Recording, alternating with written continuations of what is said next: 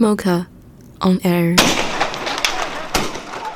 一九二五年生效的日内瓦公约明令禁止使用催泪弹于战场中，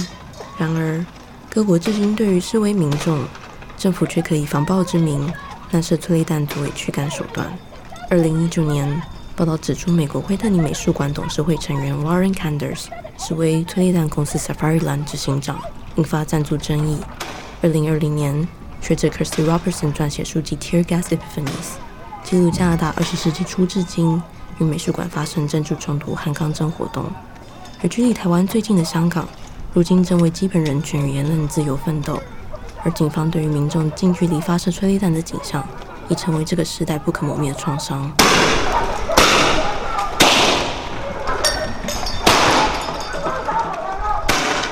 各位听众好，然后欢迎收听就是 m o c a Air，我是今天的讲者玉英，那我目前是担任电仓 a t t a c h 的总编辑，那今天另外一位讲者是。艺术家兼艺评人飞豪陈飞豪先生，大家好，讲艺评人有点不好意思。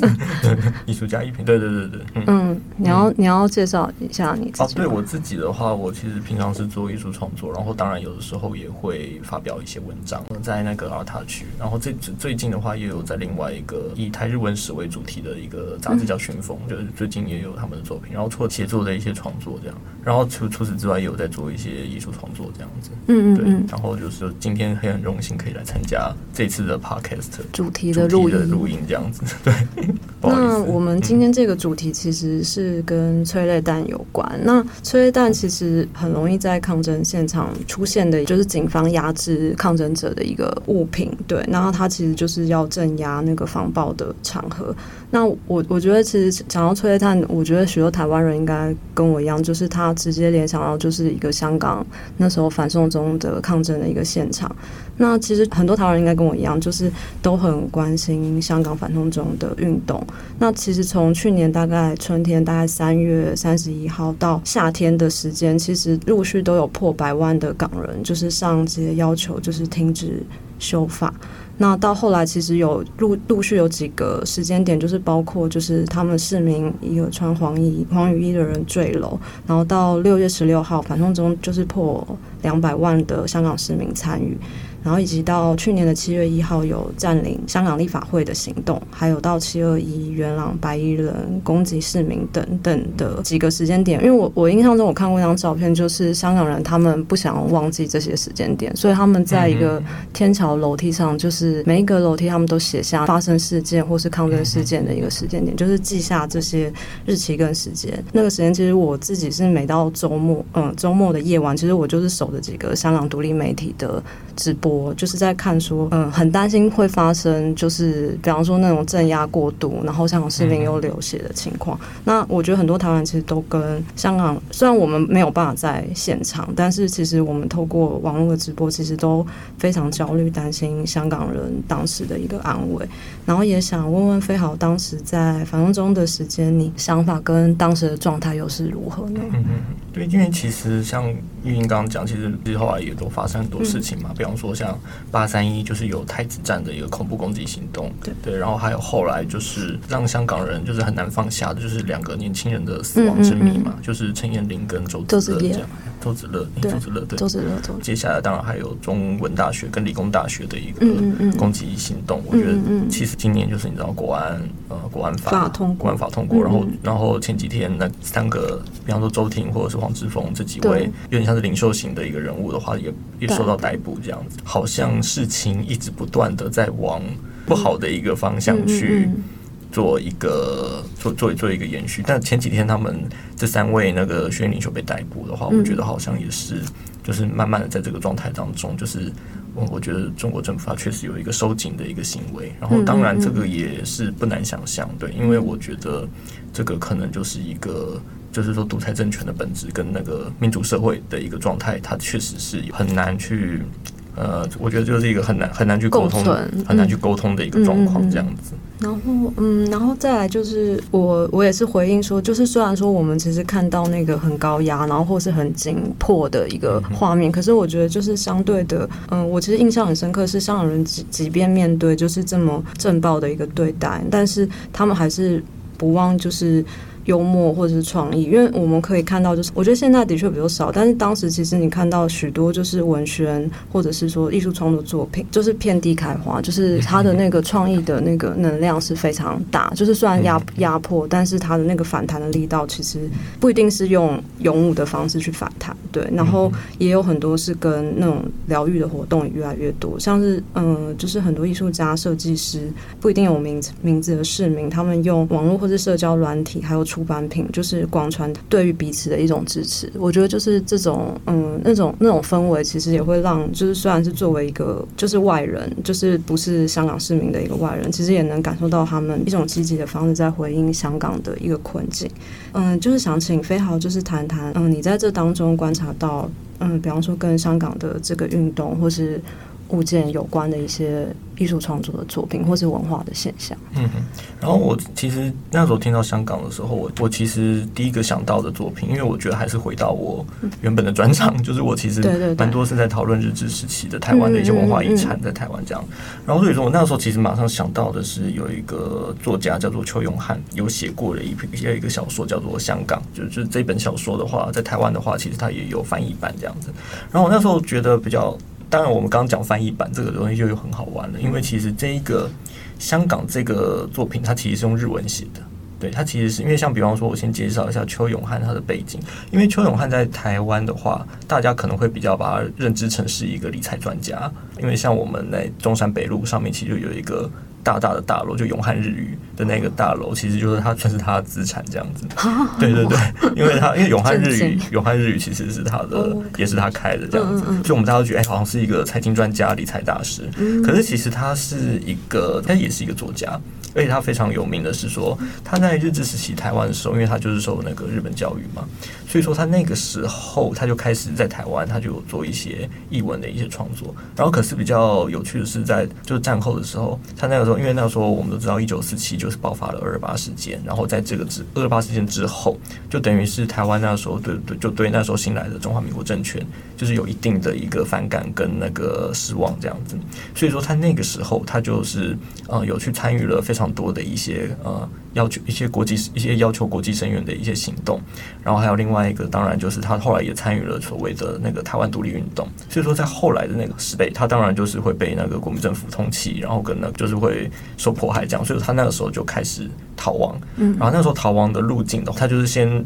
到香港，因为那个时候香港其实还是英属香港。然后再从，然后再辗转，再跑到那个日本去这样子。然后那个时候，我记得非常多的那个台湾一些独立运动的一些人，比方说是，比方说像最有名的可能是廖文毅或者是廖文魁这两位，他那个时候也是循着相同的一个路径这样子。然后所以说，他那个时候他到了日本之后，他就是把他的这一段经历就写成一个，就是一个很有趣的一个小说，叫做《香港》。然后我觉得这个作品，它当然第一个很有趣的是，它当然带有一点点少数文学的味道嘛，就是那。那时候德勒兹，德勒兹，德勒兹，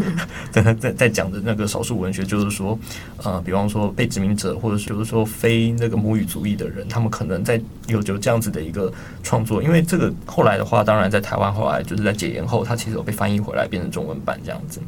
然后里面的话，它其实就讲到了。很多意味深长的一些话，有一段我觉得很有趣的是说，就是他那个时候他到香港之后，他那时候住到了一个叫做老李的人的家里面，然后那个人他算应该算是一个二房东了，他也算是一个也是从呃台湾逃亡到香港的人，他里面就写说，呃，众所皆知，香港这个地方没有国民党，也没有共产党，其实这个钻石山也有。国民党的败将，但大家都是没有差别的难民罢了。让我看到这一段的时候，我就觉得非常的很意味深长的一个状况，就是很微妙的一个描述，这样子。因为我们也知道，后来就是。香港就是回归，嗯，然后后来的话，它确实就变成了是中国共产党的一个统治范围这样子。所以说我那个时候我也是在思考说，就是因为香港反送中运动的一些关系，然后那个时候台湾这边的话，当然也有一些啊接收一些香港人民可以来台生活的一些措施这样子。然后我其实也是在思考，日治时代结束之后，台湾人他可能在香港很独特的一些经验，比方说像这位邱永汉他的香港经验，然后在。转回到现在的一个状态来讲的话，那香港人之后会不会也有他们的台湾经验这样子？嗯嗯。然后之前就是那个我们当代馆也有一个展览叫做《灾难的灵视》，嗯，它里面就是黄建宏老师就邀请了就是北艺大的樊松中关注组的学生们，嗯、他们也就是来有做一个那个展演这样子。嗯、所以说我会觉得这个是蛮值得观察的了，嗯、就是说台湾跟香港，台湾跟香港的一个互动，嗯、像比方说我其实讲到之前的邱永汉他的香港经验，嗯、然后他确实也有这样子呃很重要的一个历史回响，然后在接下来我觉得香港人在台湾会有怎样的台湾经验，呃是很值得观察的。嗯，除了就是飞豪提到就是这个艺术现象的一个未来可以关注，或者是现在当下正在发生的一个状态之外，嗯，应该说我跟飞豪其实会提的案例可能都会跟我们自己本身关注的方向会有关。然后因为飞豪他本身是创作者，他对于文学或是摄影非常的有兴趣，对，所以他可能在。列举的案例会跟摄影、文学还有木刻版画会有关系。嗯、那我因为是做就是文化媒体的平台，所以我其实因为我就是有一个比较密切联系的，应该算特派，对、嗯、特派组，他叫李佳怡，那他之前也是在立场。就是立场新闻帮忙跑文化线的，所以我其实有很多的，就是我举的很多案例，其实都是他那时候跟我讨论，然后他在想，因为我我变成是我只能透过网络去看，然后跟他作为一个香港在地的记者，其实会找到的案例跟看的试点会不太一样，对，但是他提供给我很多就是香港直接文化圈就是面对这个世界所就是提出来的案例，所以我觉得案例可能会比较跟事件跟他们现在正在发生的事情有关，那。飞豪的部分可能它会有更有一个历史纵深，然后或者是一个文化嗯社会的一个观察，然后来分析它相关的一个案例，大概会是这样子的状态。那嗯，除了飞豪讲的那个关于一个现象的观察，然后我其实有发现说，其实很多艺术家他其实面对到那个状态，他其实会有一些很直观的创作反应，就是他可能会嗯，我们现在熟悉到可能都会比如是后设，或者他透过很多层创作的语汇的转换，然后再变成作品。可是，在运动发生的当下。很多都是你会看到一些很直接，就是跟抗争物有关。然后，嗯，我们就回到我们这一次就是嗯 Podcast 的主题，就是催泪弹。然后也想请飞豪谈谈，就是直接用嗯那个物件或是抗争本身的关系比较贴近的一些艺术创作。好，那我可能今天的话，我可能是会先。分享一位叫做高仲明的一个香港摄影家的一个作品。这个作品的话，我觉得其实也是非常有趣，就是它其实是以反送中为主题。可是我们都知道，就是说在运动发生的当下嘛，其实摄影它其实是一个非常直接的创作工具，因为它最快。然后特别是现在数位化的一个时代嘛，其实你要拍摄的话，其实都是非常快。然后我觉得最近其实也有嘛，就是说比方说奇异果文创，它也有出一本反送中的一个摄影集，他们就会看到一些很非常明确的一些媒体形象，就是比方。说可能哇，很多的人，然后后来有催泪弹，然后可能有不同的黑衣人戴防毒面具的人，他们在那个人群当中穿梭，或者在那个烟雾弹的情境方面穿梭嘛。可是像这个这位高仲明先生，我觉得他的作品很有趣的是说，因为第一个是他本身对烟雾弹过敏。所以说他就没有办法像其他的摄影记者一样，你知道冲锋陷阵，就是可以去捕捉到非常立即跟嗯嗯嗯直接的一个新闻感很强的画面，这样。所以说他的作品像这个这样的，我想要讨论这件作品叫做《港商》，嗯嗯，然后他最近的话也有出那个摄影集这样子。然后我自己那时候就其实就非常关注这位摄影家，因为我非常喜欢他的创作形式，对。然后他的作品蛮好玩的，是说像我刚刚讲嘛，因为他不太能进到那个抗争现场，所以说他很多的一些作品他。都是，比方说跟受访者，嗯嗯嗯，他可能到，比方说在深夜的某某个街角，然后可能要远离现场的一个地方，可他第一个他会需要跟他们做一个深入的一些访谈，然后跟他们讨论说他们想要在怎样在画面上呈现他的作品。然后像呃有一件作品啊，就是他拍摄一个人叫做阿仁，就是也是香港一个年轻人。然后这件作品的话，他是一个背上有伤痕的人，他戴着一个防毒面具，然后望望向另外一个方向，然后有一个比较微弱的光就照在他背的那个伤口上面，然后这件作品我觉得就是他这一整个系列最强的一个 icon 啊，嗯嗯。就是说，哎，这个作品看到这件作品，我们就想到说，哦，这就是高仲明的港商这样子，对。然后因为像这件作品的话，它其实它当然也跟烟雾弹有关，因为像他就是也是在抗争现场的时候，突然有一个烟雾弹掉进他的那个背包里面，嗯，然后后来的烟雾弹当然就在，因为烟雾弹其实非常烫。然后就在他包包里面，就是整个烧起来这样子，所以说才才会因此他的背上才会有这样子的一个伤痕。然后再配上防毒面具，这个我觉得在反送中现场里面，我们常常想到的一个，比方说勇武派的形象，他可能就是一个穿一个黑衣人，然后再戴着一个那个防毒防毒面具这样子。对，然后我觉得这个其实就是说，虽然它不是一个新闻感很强的一个画面，可是它其实非常直接的反映出了，就是比方说反送中运动，然后对香港一些最直接的一些身体上或者是心理上的一些伤害痕迹这样子。然后我觉得很特别的是，他这一件作品，然后后来又得到那个。Sony 的一个摄影奖，然后得到 Sony 摄影奖的时候，曾经发生的就是有不明的力量要求要把这件作品下架，这样子。后来还曾经一度下架，可是后来又放回去。可是后来好像就是说作品好像有做一些一些调整调整之类的这样。然后我觉得这个其实也是最可怕的一件事情，因为就很像，比方说像是黄之锋、周婷他们被逮捕，可是他们就是会一直不断的被这种诉讼缠身。你也知道，就是说他们的那个司法体制完全是被中国政府所掌控，掌控的，然后就会变成就是说他们会不断的受到这样子的一个骚扰的那种感觉，然后让你的意志慢慢的磨掉这样子。我觉得这个当然也是跟台湾以前那个。白色恐怖时代的时候，其实也是非常相似的一个状况。这件作品的话，也是让我想到了一些情境，就是说你会受到的那个伤痕是会一直不断的，怎么讲，就是会不断的影响着你。这个东西的话，它会一直。一直跟着你持续到现在，因为我觉得现在的状态跟，比方说以前我刚刚讲的那个邱永汉他们以前去二二八，他们是要逃避嘛，好像不是像二二八时间那么直接的，就是说，哎，好像直接就是你知道一个这样子一个大屠杀，因为当然不可能，因为不会有这种事情发生，因为他们现在采取的状况已经是另外一种要去消磨你心智的一个，我觉得有点像是策略，对，因为。你只要那么，因为不可能有那么明显，因为那么明显的话，国际制裁马上下来，不可能像六六四天安门事件那个时候一样。嗯，所以说，我觉得这件作品它。隐含的还有这个意思，嗯，就是说伤痕这件事情会一直持续，然后我们要面对的东西是一个非常长期性的一个状况，就它可能变得更日常，更日常，然后更加的深沉，在你生理身体上的痕迹，不管是心理上的，它会更深。嗯，所以说我这个是为什么我喜欢这件作这一个系列作品的一个原因。然后，因为像飞豪刚才提到那位就是摄影家，他是没有办法直接就是参与到现场。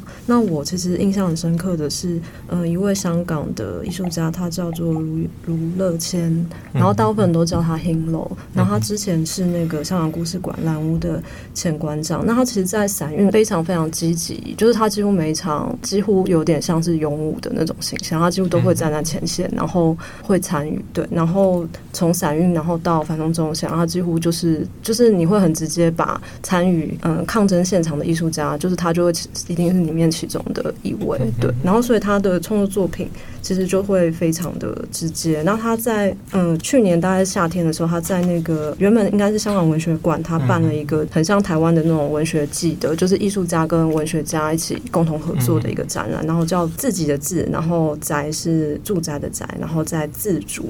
然后就变成字体的字，然后建筑的筑，对，然后在香港艺术中心开幕。我觉得这个展览应该是之前就谈好，只是刚好发生反送中，所以他的作品原本就是要跟一个文学家合作，但是他的作品反而就是没有，好像。没有在对应那个 文学家的作品，而是在对应就是香港当时就是反送中在当下发生的一个状态。然后他的作品就是香港原罪，那他是直接就是捡那个散落在街头的催泪弹，然后他把那个弹头直接带到展场去，然后用那个很像碗一样的一个盘子，就是把它置入在那个碟子里面，然后他在旁边再放一个筷子，就是在那个呃催泪弹的碗的旁边，他其实营造一种就是吃饭，就是你。你好像夹催泪弹来吃的一个状态，对，那其实就是说，嗯、呃，香港人的日常其实已经跟催泪弹是共存的一个状态，嗯嗯，对对对。然后我另外有观察到一个事情是，那个时候其实还有一种刻意分化，因为不是有那个勇武派，然后一部分是呃何理非，何何理非，对，就是有，嗯、呃，他们好像是政府他很想要拉拢何理非的这一群市民去。反对勇武派的手法，就是你会看到很多那个舆论操作的方式，是刻意要去分化何理非跟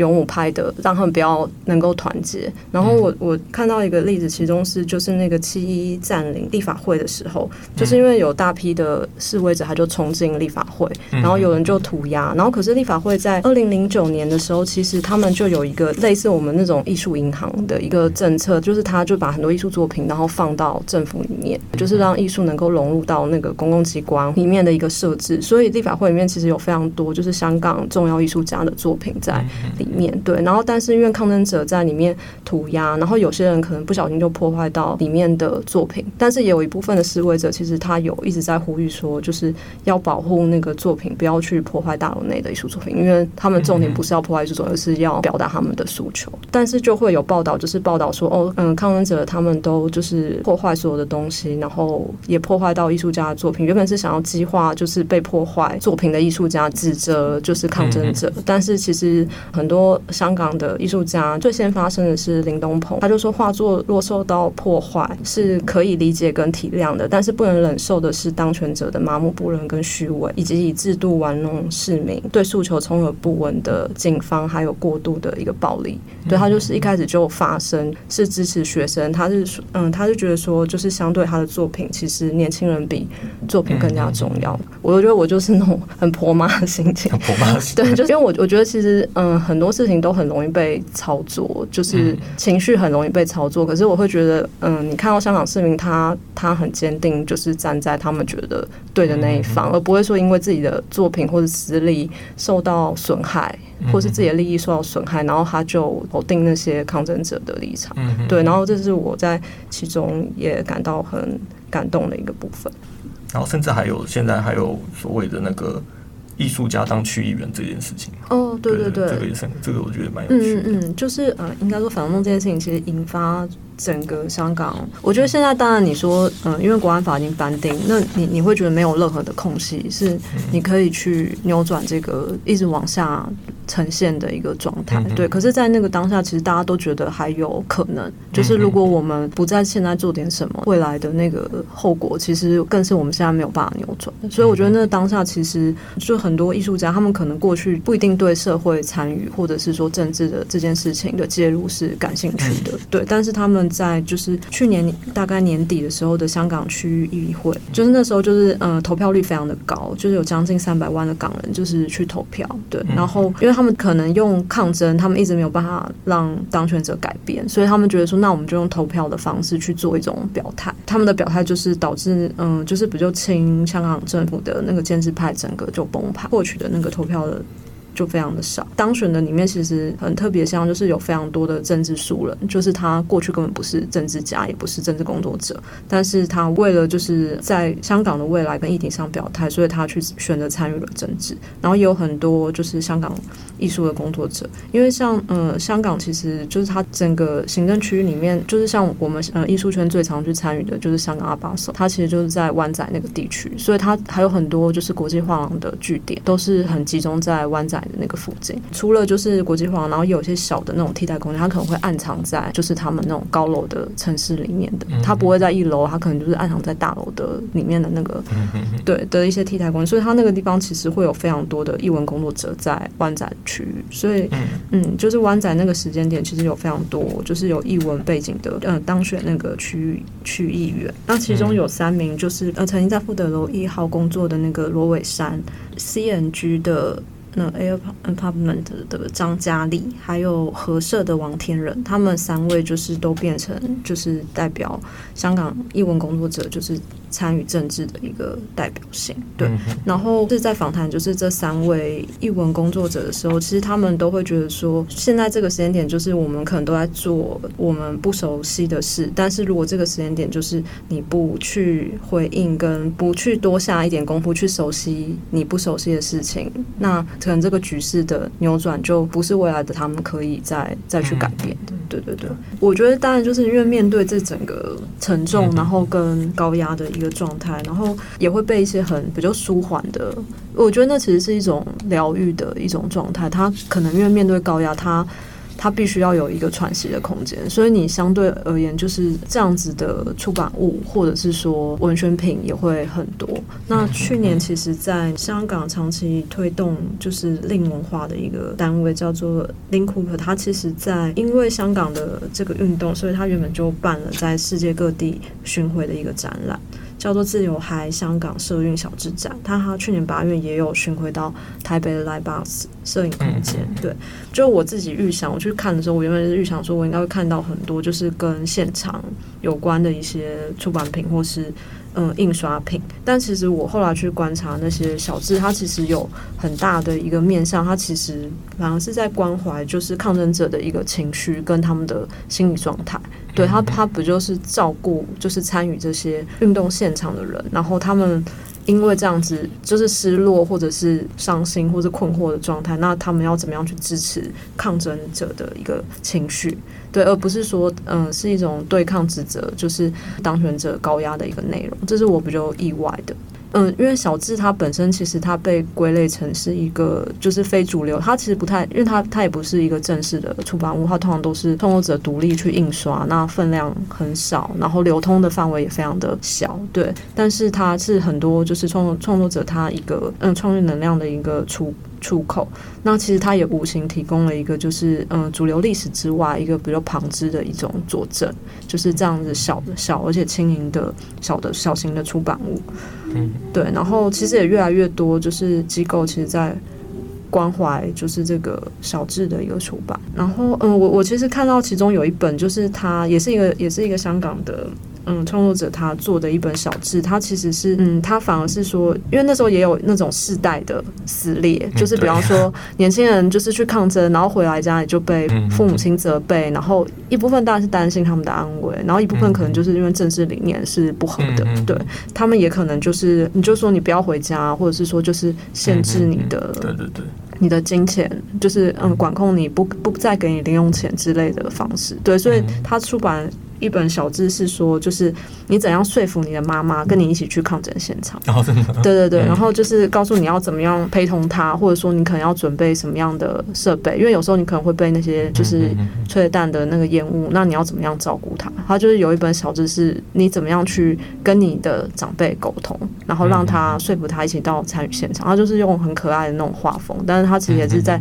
讲一个就是那个时代的那种裂痕，但是他们试图用另外一种比较缓和的方式去弥补这个事件而产生的那个歧义的一个状态。那你要提那个吗？就是木刻木刻木科版画，对对对，因为我想说跟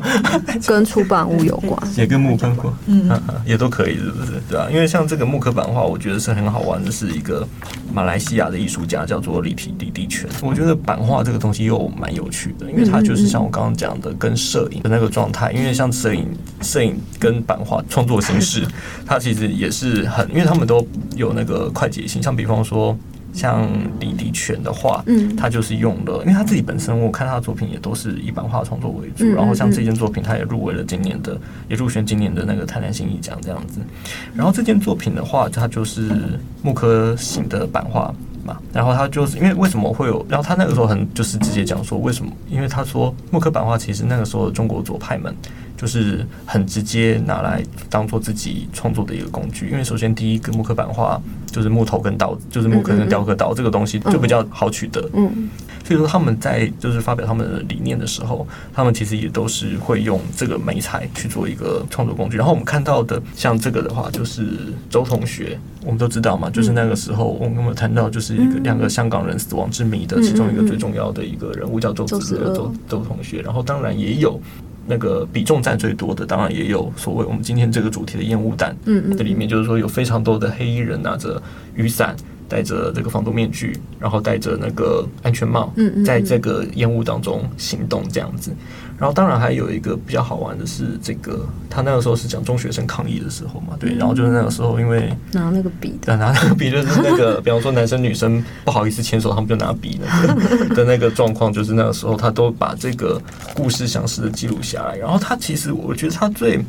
有趣的事情是他讲到了，就是说这是以前中国左派他们创作的一个方法。然后呃，当然对比到现在的政治状态的话，当然有点微妙。因为当然，比方说，因为我们必须说香港，因为像之前其实有看过有一个那个中英院学者叫做吴瑞仁，嗯，他那个时候他那个时候其实在评论香港的那个。工作的时候，他那时候其实就说，香港用来保护自己最重要的东西，是因为他们是一个香港的一个全球化的资本主义城市。对这件事情，然后当然跟以前就是，比方说，呃，以前就是苏联解体之后，所所谓的那个共产运动，他们转向地下化，他们其实反而是以中国为最重要的一个目标。然后你就会发现这个状态其实是非常微妙的，嗯、就是说李迪权他运用了这样子的一个媒材，材对，然后去他的这个做法，他当然有一点反讽，他可是也有，我觉得也有一点点特别。当然也是因为我觉得马他是马来西亚人，他对共产党的议题他一定是更加的熟悉，因为那个时候也有共产党政权，因为就是他一直就我觉得他其实给我们了一个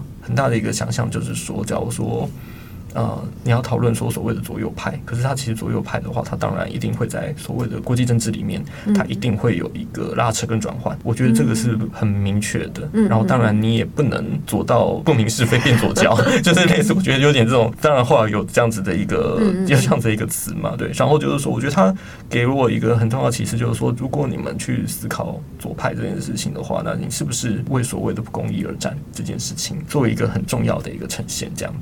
我我其实也要提一个，就是我们自己流量后台的一个数据，就是其实像在二零一九年啊，我们在关注那个在国安法立法之前，然后其实我们在关注香港反送中运动相关的文化相关的主题，其实流量都超高，就是嗯，就是因为那时候其实几乎所有你们就是脸书上面的。观众他其实都是在关注香港疫情，那你只要看到跟香港有关，然后你就会去点，嗯，对，你就会去看，然后所以那个趋势是非常非常明显。然后可是像在今年就是那个国安法立法确定立法之后，我当然我不知道别的媒体平台是怎样，那我们这边其实是我不晓得是因为是觉得说就是已经没有转换余地或者什么，然后再跟香港有关的议题几乎都没有点阅率。哦，真的、哦，嗯，很奇怪，就是我其实我当然也不能直接这样归咎，可是我觉得那个时间点真的很微妙，就是在嗯国安法立法之后，然后其实香港其实还是持续一直不断在发生各种我觉得很很低潮或者是被逮捕的各种事件，对，然后持续就是下探那个地标嘛，可是台湾人在关注这个事件的那个关注度，就是已经没有再像去年那么那么关注，对对对，对，然后我不晓得是因为说会觉得说像。台湾人可能觉得说已经没有转换的余地，那就是选择不要再正视这么正式，或是这么关注这个议题，它可以减缓那种感伤或是绝望的感受。对，就是我觉得这个时间好像就会有点切割开来，就是嗯，香港是香港，台湾是台湾。可是，在去年的时候，你会觉得我们是一体的，就是香港，嗯，香港可能就是代表台湾的未来。如果我们不作为的话，对。那我觉得目前其实，在国安法跟谷歌法就是之后，其实香港整个英文社会，它其实我觉得就是他们的创作者其实都必须要学会说，就是你要怎么样继续创作，但是你又要去面对那个。就是那个很直接的一些限制跟困境，但带着脚镣，对对，他们对就是对一个带着脚脚镣他在跳舞创作的一个状态。因为我觉得，其实我觉得国安法应该只是开始而已。对，因为特别是我觉得这个国安法出来之后，我觉得台湾人会更，我觉得其实某种程度来讲，其实它也影响到台湾人了。嗯，对，因为它等于里面的所有的事情的话，它都会。它等于是对全世界做的一个，所以说我觉得在这之后的话，我们也需要做一个持续的关注了。因为像就像我刚刚讲的，搞不好我们之后对于香港这边事情的，就是说搞不好我们也都要，其实也是我们自己的人身安全都要关关注了。所以说，我觉得嗯，就是说这件事情的话，应该还是会有，还是需要有这样子的一个持续的一个关注。对对对对对，嗯嗯嗯。那非常谢谢。谢谢飞豪，然后跟我自己参与这一次的 podcast 蛮蛮紧张的。谢谢大家的收听。